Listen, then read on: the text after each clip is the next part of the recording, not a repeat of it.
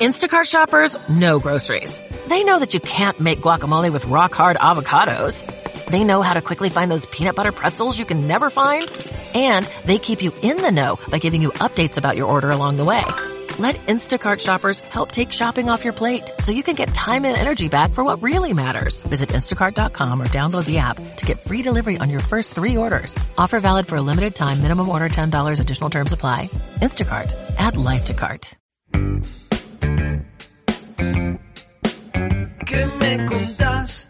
Hablamos con artistas. ¿Con quién? ¿Qué me contás? Hablamos con artistas. Los museos.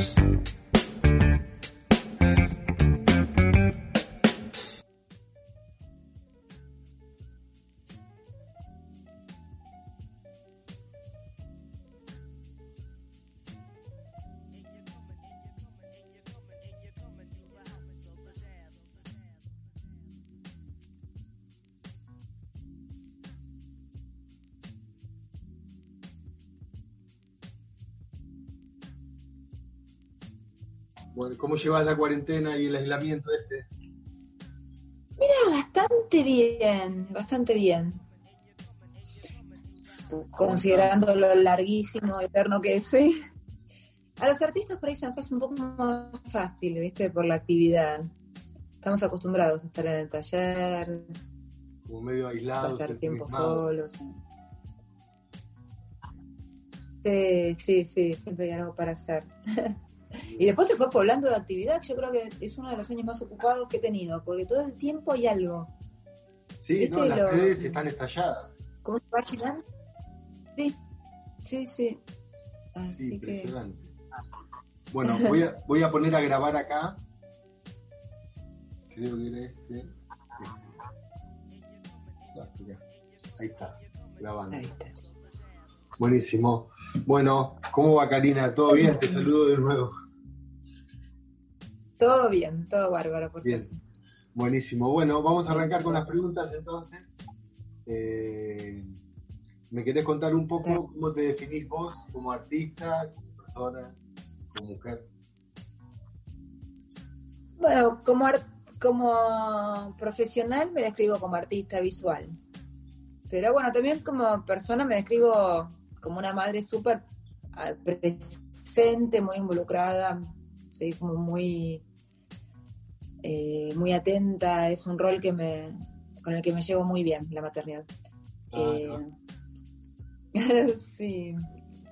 Eh, y bueno, como estudiosa me estoy definiendo, no me gusta aprender, me doy cuenta que me gusta mucho aprender, estoy haciendo de todo, este tiempo lo estoy usando, exprimiendo cursos y cosas y, y escucho muchas conferencias mientras también trabajo, que lo puedo articular.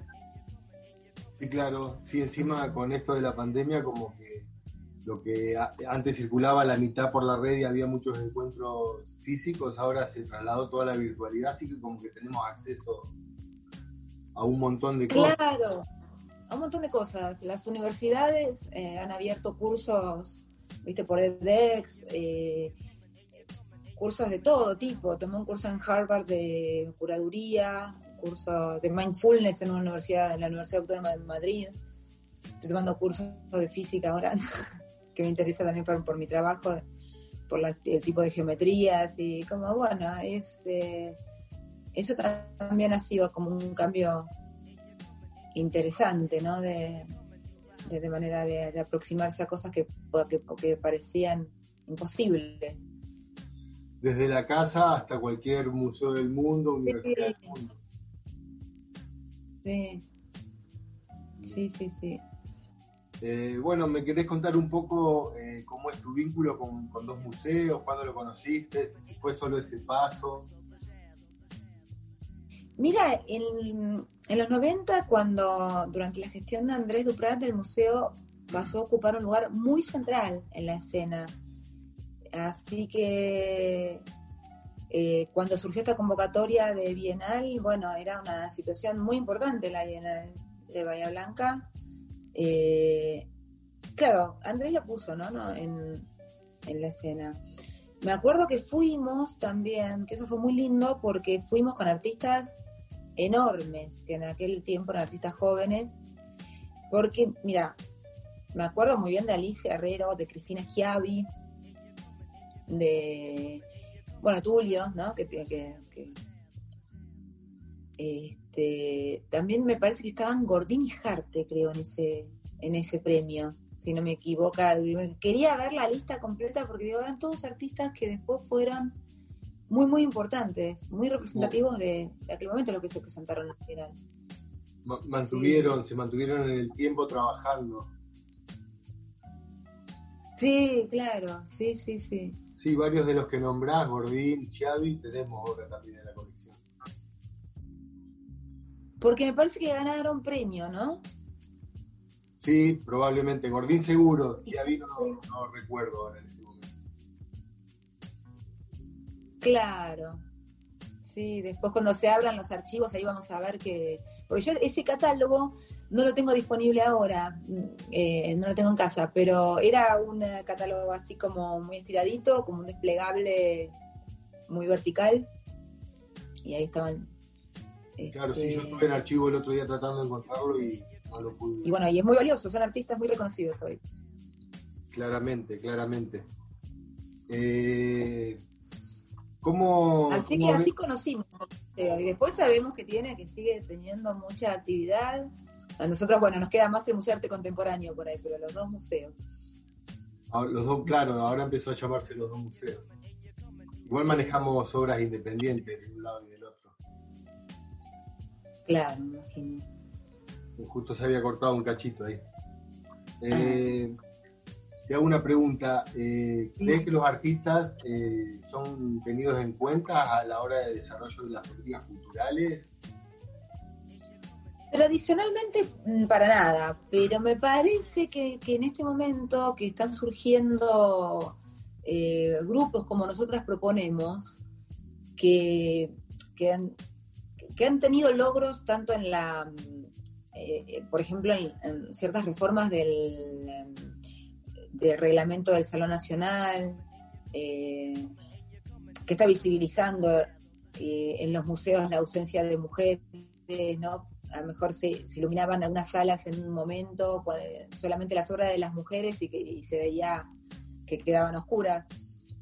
Y se está hablando mucho también del tarifario de artistas, por ejemplo, que ahora puede sonar eh, utópico, pero cuando uno empieza a poner, me parece, esas cosas en debate, decir, bueno, el artista trabaja y te parece increíble que siempre que te pidan proyectos, te inviten a museos, te inviten a lugares, y es como que para la mayoría de las actividades los artistas no solo no cobran, sino que pagan hasta el flete.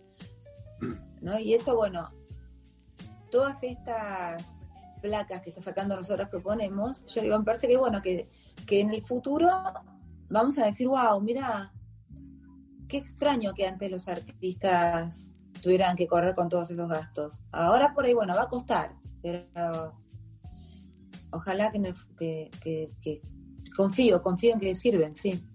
Sí, claramente ya el, el hecho de poner el tema en cuestión y en debate va, va a ir formulando como una idea o desarrollando mejor una idea. Tal cual. Tal cual. ¿Notas mucha disparidad a lo largo de tu trayectoria? ¿Has notado mucha disparidad entre artistas hombres y artistas mujeres en relación a espacios o a cantidad de muestras o accesibilidad? Sí, hay mucha disparidad, muchísima, muchísima.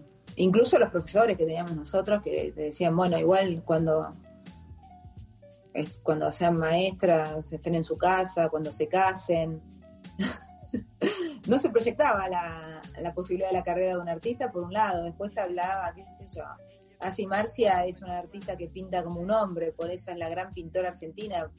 Es increíble las cosas que eran, que, que- que teníamos muy metabolizadas y, y estábamos acostumbrados. Y, y es evidente que la proporción de mujeres, sobre todo que ganaban premios o que tenían lugar en los grandes grupos, eran muy pocas, incluso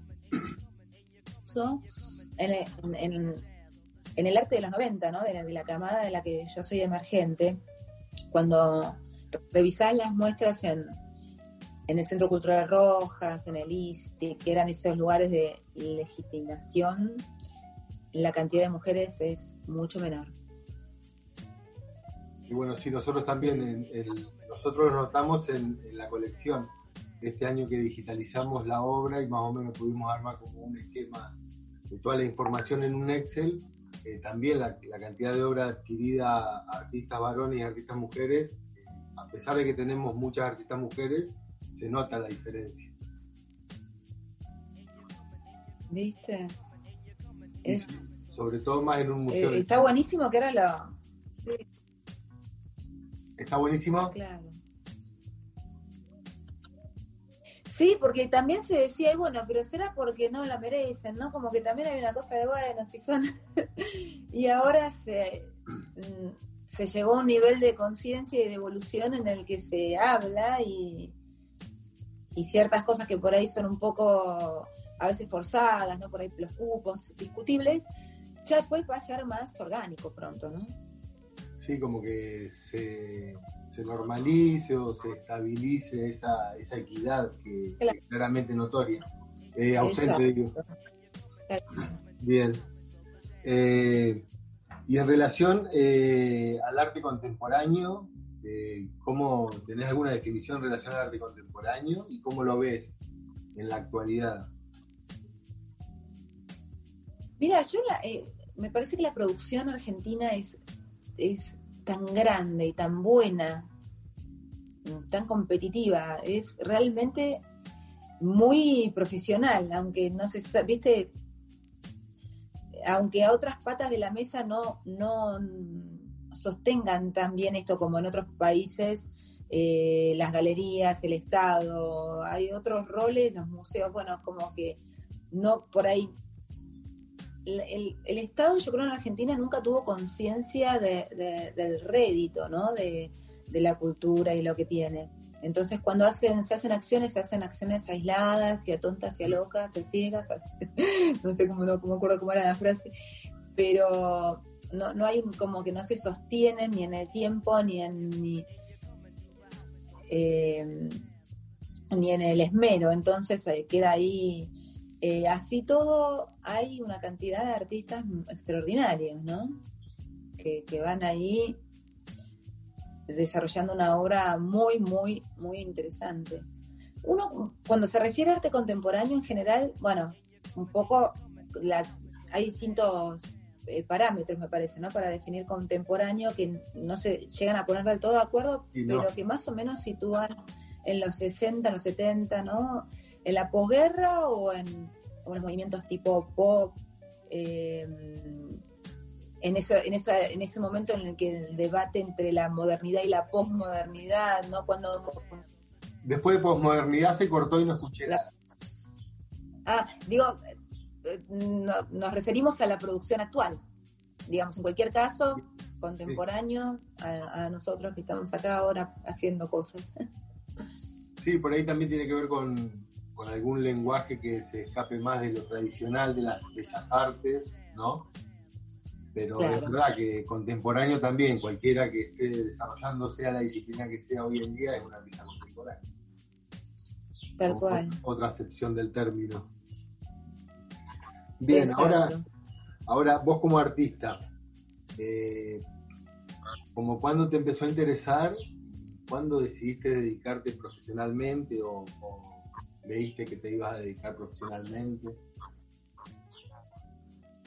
Mira, yo siempre supe que quería ser artista. En el colegio secundario lo tenía muy claro. Y sabía que iba a estudiar Bellas Artes. Estudié en lo que era la, la Escuela Nacional de Bellas Artes, Priliana Puyredón, el actual, la actual UNA, Universidad de las Artes. Y cuando me recibí empecé a hacer clínica con Mónica Girón, en el taller de Mónica Girón, y ahí empecé a desarrollar una obra que me identificaba más, ¿no? Como realmente es, ahí empezó mi obra como artista. Y que es la que empecé a exponer, con la que estuve en el taller de barracas de la Fundación Antorchas. Eh, a, por esos años, por mediados de los 90, principios de los 90, yo ya estaba ahí exponiendo y ¿Sabías qué camino sí, ibas que a se puede, ¿no? Como... sí, sí. Bien. No sé si nosotros no teníamos la idea de carrera que se tiene hoy en día, ¿viste? Era como que éramos más, que exponíamos, estábamos, nos juntábamos. creo que ahora está más profesionalizado y que los artistas que ahora son mm, más jóvenes tienen como una idea de profesión más clara, de carrera más clara, que para nosotros era más, más difusa. Pero estábamos haciendo cosas. Y... Ahí, siempre, siempre produciendo. Exacto. Eh, ¿Cuáles son tus influencias o si tenés algún artista así que te haya sido muy significativo o como lo hayas tomado como referencia o su obra o alguna obra? Siempre fueron muchos artistas, eh, mis, mis, contemporáneos justamente eran muy, todos los artistas de los 90, de, ese mundo del, del Rojas, del Lisi, que estaban haciendo cosas. Eh, bueno, Guillermo Cuitca también es un gran artista, pero no referente, no porque mi obra se pareciera para nada a ninguno de ellos, pero como artistas que, me interesan, ¿no? También me interesaba mucho, a, los artistas de los 90 en general nos interesaban mucho los artistas de los 70, lo que fue el grupo ahí el arte conceptual, ¿no? que en Argentina fue menos el de los que por ahí estaba de, lo que dejó la dictadura, hizo una producción que a grandes rasgos, por una, estoy generalizando un montón con esto, ¿no? Pero eh, nos parecía más vital, más interesante lo que, lo que empezaba a emerger eh, en los años 90, ¿no? Que era como una especie de post-conceptualismo. Bien.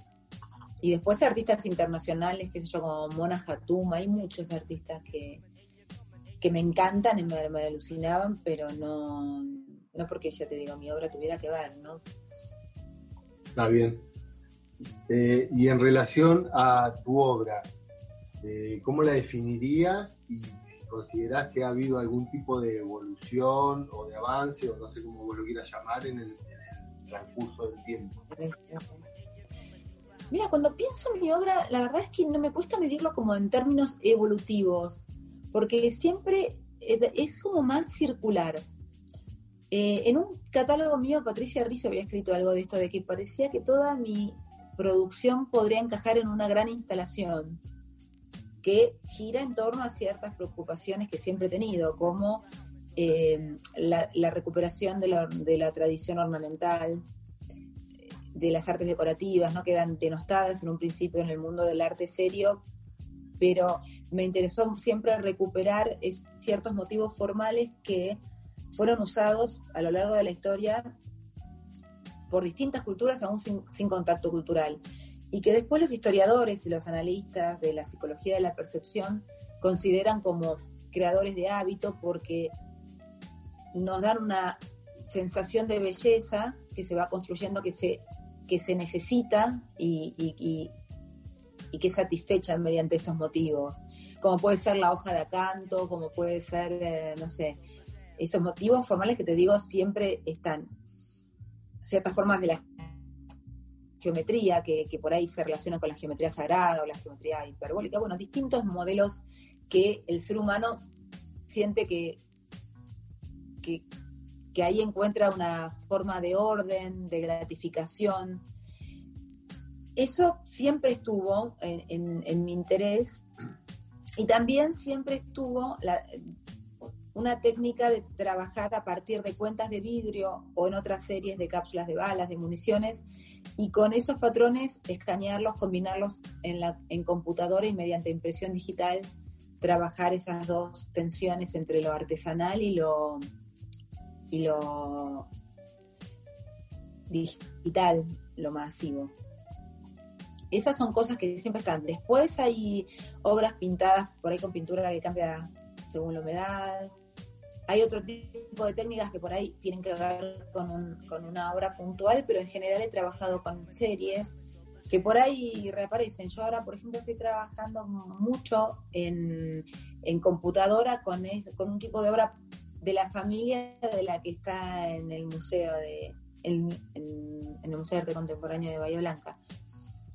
Y es una obra esa de los 90, pero viste, después de otros recorridos, volviendo a brevar en esa, en esa fuente con otra, con otra mirada, por supuesto, por ahí más madura, diferente, con otras posibilidades técnicas. Ahora se puede imprimir en tela con otra definición, pero, pero mis, mis intereses no son muy diferentes. Ahí va. Eh, y ahora, bueno, ahí me, eh, ¿en qué proyecto estás trabajando ahora? ¿Estás, seguís como esto retomando? Sí, estoy con una geometría como muy distinta este año. Con esta técnica, pero haciendo cuadros que son muy diferentes de los que venía haciendo. Que todavía me cuesta un poco explicar de dónde viene, porque no termino de todavía de saber, pero que formalmente eh, son diferentes completamente de, la producción anterior, si bien la técnica es la misma. Bien. Eh, y en relación a la obra que tenemos acá en, el museo, eh, algo que me quieras comentar, y también algo que me quieras comentar, alguna anécdota o lo que vos quieras, y, también que me, que me cuentes eh, detenidamente, si lo recordás, el proceso hasta lograr la obra final. Esto que me decías, que armás algo con Cuenca, repetís un patrón, hacer un trabajo. De esa obra específicamente, ¿cómo fue el proceso? Mira, esa obra formaba parte de, se podría decir una, una instalación a la vez que no, porque eran obras que iban montadas juntas eh, que fueron pensadas en principio para el envío que hizo el Fondo Nacional de las Artes a una edición de Arco en Madrid, eh, a la que fuimos, mira, Leandro Erlich, Elba Byron, Martín Di Girolamo y yo, como artistas jóvenes, y Loza. Así que imagínate, qué, qué, bueno. Después esa muestra también se hizo, qué equipo, mira vos, esa muestra después se hizo en Rutuán Sacar, la de los cuatro más que, éramos muy jóvenes en ese momento. Em, y ahí, esa es una de las obras que está.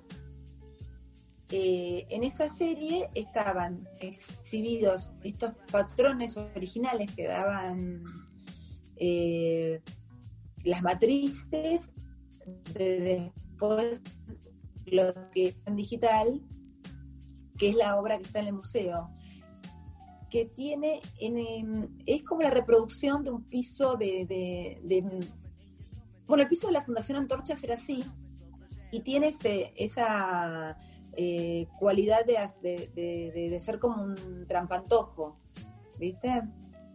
Que se puede ver de una manera o de la otra, tiene como que tiene esa, em, ese movimiento. Exacto, es reversible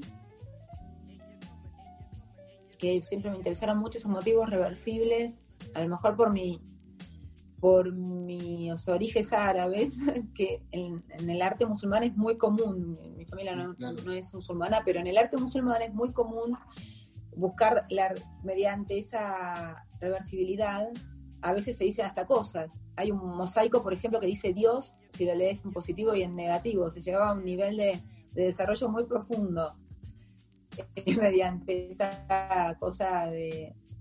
Y también a la idea de, que la reproducción es infinita como Dios, ¿no? Como que viste que los motivos tienden a no terminarse jamás. Entonces a veces la repetición busca una idea de continuidad. Y bueno, y eh, em, esa obra tenía también el original, eran la impresión digital más el patrón de cuentas porque la textura es diferente, la textura es la reproducción de las mostasillas, como que estuviera, como si fuera bordada o tejida. Bien. ¿Y vos considerás como obra solo el, resultado final, el patrón, el proceso? También, eh, no sé, porque yo pensaba, es una obra que también se podría guardar el original digitalmente. Eh, sin embargo, vos tomás el, resultado final como la obra definitiva, la impresión final como la obra definitiva. Sí. Cuando empecé a hacerlos, exhibía los dos a la par. Eh, que en ese caso yo había exhibido el- el- el- el- la- como la matriz de, de- de- de esas obras. Eh, pero después la obra fue solamente la impresión digital, o incluso a veces solamente la matriz de cuentas, como que van después por caminos separados. Bien. Do- a- dos obras hasta Mm. podrían ser. Exacto, sí, Bien. Bien. claro. Eh, bueno, Karina, no sé si querés, querés contarnos algo más. Yo con, con las preguntas que tenía Eh. ya, ya las pasamos a todas. Bueno, buenísimo. Me parece que entonces estamos estamos bien. Me encanta. ¿Cómo es el eh, eh, el propósito de esta comunicación? Después la difusión, ¿cómo sería? ¿Cómo Nosotros qué estamos- queda? ¿Cómo se distribuye? Esto va a quedar en, en una base de datos que estamos armando de artistas, que va a ir una carpeta tuya y va a ir la entrevista en crudo, así como salió todo. Y después eh, fragmentos de esa entrevista van a, a salir en, en podcast. En podcast, en publicaciones, en gráficas, Genial. en la Genial. página de los museos. Me encanta. Bueno, me comprometo a que cuando se agilicen un poco las cosas, a volver a, a mandar una impresión actualizada. Y Seguimos en contacto y vamos viendo eso igual. Yo vamos viendo. Me encanta. te he entrevistado sin haber visto el original, es la verdad. Ah, está bien, está bien. Es la verdad. Así que Claro, contestar. veremos porque lo iremos viendo, claro, era bueno, más experimental todo en, en aquel momento.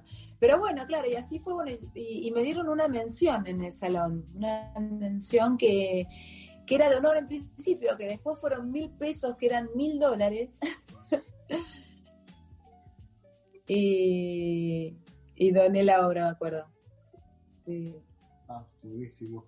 Que creo que se han dado varias menciones, una, una, empresa que, que puso dinero para las menciones de honor. Ahí va. Mil dólares. ¿Quién daría ahora mil dólares? ¿Viste? Y además mil pesos dólares. ¿Cómo ha Qué cambiado todo ¿Cómo ha cambiado todo? eh? eso? Qué. Eh, bueno, Karina, muchísimas gracias por el tiempo, Bueno, por todo, bueno. la disposición. Eh, realmente encantado, un gustazo. Eh, y seguiremos en contacto. Yo cualquier eh, cosa que vaya surgiendo con la obra, imprevisto, consulta, que nos vaya surgiendo en el transcurso del trabajo, te voy a estar escribiendo. Dale, perfecto, Facundo. Muchas gracias a vos. Me encanta, me, me encanta cómo trabajan, admiro muchísimo lo que hacen y cómo eh, llevan a la difusión de los museos y la actividad. Así que muchas felicitaciones y, y te, te agradezco mucho esta, esta idea bárbara de tener, de tener ahí todo este, registrado. Buenísimo. Bueno, muchísimas gracias también a vos. Gracias, un placer. ¿Le puedo sacar una foto a esto, a, esta situación? A ver. Sí, claro, sí. sí. A ver qué hice. Me parece que hice un lío y no lo hice. Ahí. Buenísimo. Buenísimo, Karina. Muchísimas gracias. Gracias. No. Un abrazo Chao. grande. Chao.